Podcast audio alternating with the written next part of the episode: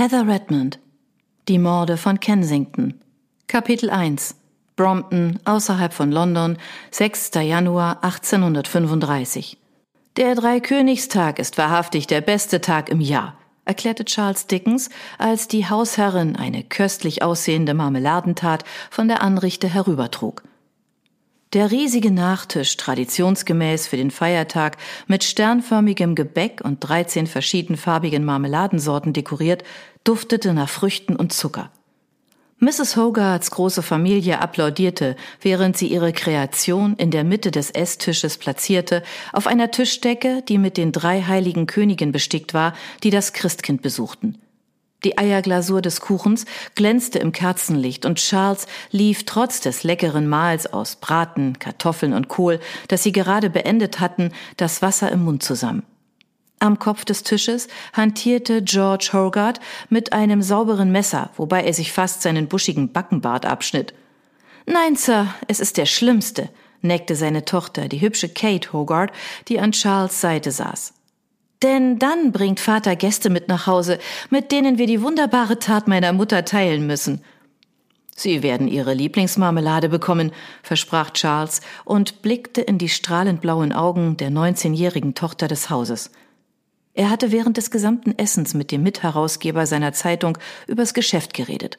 Doch trotz des Dutzends anderer Erwachsener und Kinder im Raum hatte sich sein Auge wieder und wieder an diesem schönen Mädchen erfreut. Welche ist es? Stachelbeere, sagte sie errötend. Doch Sie müssen zuerst wählen. Sie sind Vaters Gast. Ich bin nur ein neuer Angestellter des Evening Chronicle, erklärte Charles, kaum der Erwähnung wert. Aber nicht doch, sagte George Hogarth und legte seine freie Hand auf seine Weste. Sie sind unser vielversprechendster Journalist, mit nur 22 Jahren so versiert. Das macht mir Hoffnung, mein Junge. Wie aufregend, sagte Kate Hogarth mit glänzenden Augen. Sie müssen uns erzählen, worüber Sie schreiben, Mr. Dickens. Als das zustimmende Gemurmel ihrer Kinder verklungen war, schob die Hausherrin Mrs. Hogarth, die zehn Jahre jünger als ihr ergrauender Ehemann war, die Tat zu Charles. Der erzählte gerade, wie er kürzlich einer Parlamentsdebatte beiwohnte, um darüber zu berichten, während der ein Parlamentsmitglied betrunken zu Boden ging, ein Veteran einen Niesanfall bekam und eine Rede drei Stunden lang dauerte, bis schlussendlich ein älterer Staatsmann einnickte und von der Bank fiel, nachdem er so laut geschnarcht hatte, dass die Menge sich an der Grenze zur Hysterie befand. Miss Hogarth hielt sich an seinem Ärmel fest, um sich während ihrer Kicheranfälle aufrechtzuerhalten. Charles war stolz auf seinen Frack mit dem schwarzen Samtkragen. Sein Blick glitt zwischen ihren Fingern auf dem neuen Stoff und dem höchst appetitlichen Kuchen hin und her, der gerade angeschnitten wurde. Schuldbewusst wandte er sich an seinen Gastgeber, der sein anderer Tischnachbar war. Sein Starren war unhöflich, aber einen derart leckeren Nachtisch hatte der junge Mann noch nie vorgesetzt bekommen. Was möchten Sie, Charles? fragte Mrs. Hogarth. Eines von den Roten bitte, sagte er schwärmerisch. Miss Hogarth möchte gerne eines von den Grünen. Wie Ihre Mutter, sagte Mr. Hogarth heider. Sie macht hervorragende Stachelbeermarmelade. Hatten Sie ein schönes Weihnachtsfest, Mr. Dickens? fragte Miss Hogarth. Ihr schottischer Akzent war weniger deutlich als der ihrer Eltern. Haben Sie Ihre Familie besucht? Charles nahm den Teller mit seinem Stück Tart entgegen. Die rote Marmelade war umgeben von einem Dreieck aus Teig. Mein Vater weilt derzeit draußen in Hempstead, doch der Rest der Familie ist in der Nähe. Mein Bruder Fred lebt sogar bei mir. Ich soll seine Ausbildung beaufsichtigen. Meine Mutter hat mit meinen beiden Schwestern und den zwei Jüngsten, beides Jungen, alle Hände voll zu tun. Wie nett, dass Sie hier Familie haben, sagte Mr. Hogarth, als ein etwa vierjähriges Kind auf seinen Schoß krabbelte und laut rülpste. Wie alt ist Fred? Vierzehn. Charles grinste. Wir hatten kurz vor Weihnachten anlässlich des Geburtstags meiner Mutter ein ausgezeichnetes Mahl, doch während der zwölf Tage habe ich hauptsächlich gearbeitet. Ich schreibe für mehr als eine Zeitung, und weil ich kein Familienmensch bin, schien es mir das Beste, so viel zu arbeiten, wie ich konnte, um so diejenigen zu entlasten, die Kinder zu Hause haben. Sehr anständig von Ihnen, Sir, sagte Mrs. Hogarth vom anderen Ende des Tischs, wo sie ein Baby mit riesigen dunklen Augen auf ihrem Schoß schaukelte. Ich bin so froh, dass Sie uns heute Abend besuchen. Ich danke Ihnen für die Einladung, sagte Charles, bevor er sich zu dem Mädchen an seiner Seite wandte, als wäre er auf magische Weise von ihm angezogen.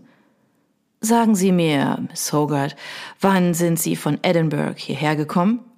Vor vier Jahren, antwortete sie. Anscheinend habe ich seitdem nichts von meinem schottischen Akzent verloren. Ich finde ihn ganz bezaubernd, erklärte Charles. Es ist leicht zu sehen, dass Ihre Familie sehr musikalisch ist, wenn man den süßen Klang Ihrer Stimme und denen Ihrer Schwestern hört. Wir werden ein wenig Musik hören, wenn wir fertig gegessen haben, sagte Mr. Hogarth, schob das Kind von seinem Schoß und schnitt den restlichen Kuchen auf. Doch Sie haben noch einen langen Heimweg vor sich, wie ich weiß. Wo wohnen Sie? fragte Miss Hogarth, während ihr Vater die Teller verteilte. Charles beobachtete, wie jeder ein Stück des köstlichen Kuchens bekam.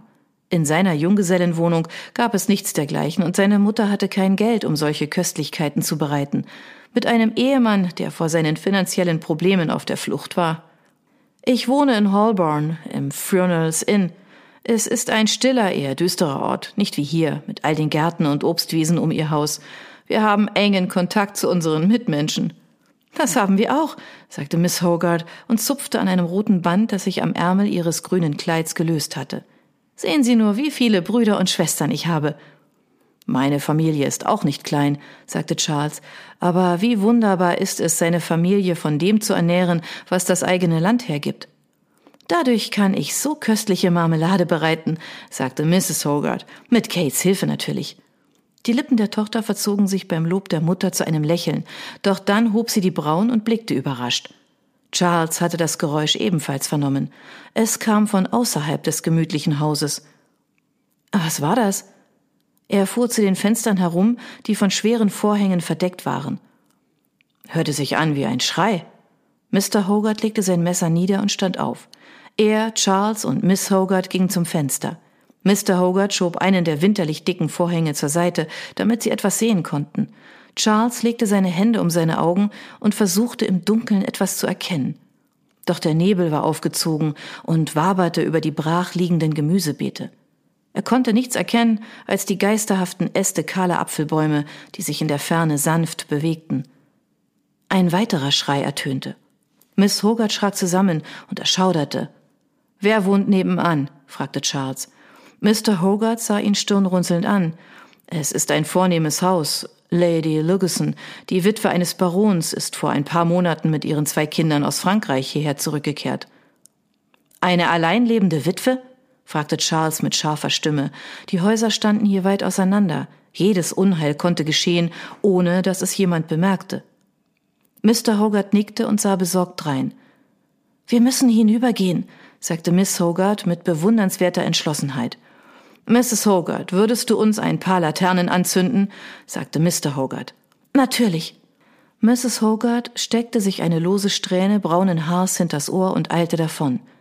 Die jüngeren Kinder schnatterten aufgeregt, als Charles und Miss Hogarth seinen Umhang und ihren Mantel holten. Sie zog ihre Abendschuhe aus, wobei er heimlich ihre kleinen, schmalen Füße bewunderte, während sie ihre Stiefel suchte und sie schließlich anzog. Wie perfekt sie war und wie weit sie über ihm stand. Dieses Mädchen hatte nie einen Moment des Mangels erlebt. Ihr Vater war nie wegen seiner Schulden im Gefängnis gewesen, und ihren Brüdern wurde ihre Ausbildung nicht vorenthalten, weil sie aus finanziellen Gründen zu arbeiten anfangen mussten. Charles sah Mr. Hogars Umhang neben ihren Hüten an einem Haken hängen und brachte die Kleidungsstücke ins Esszimmer.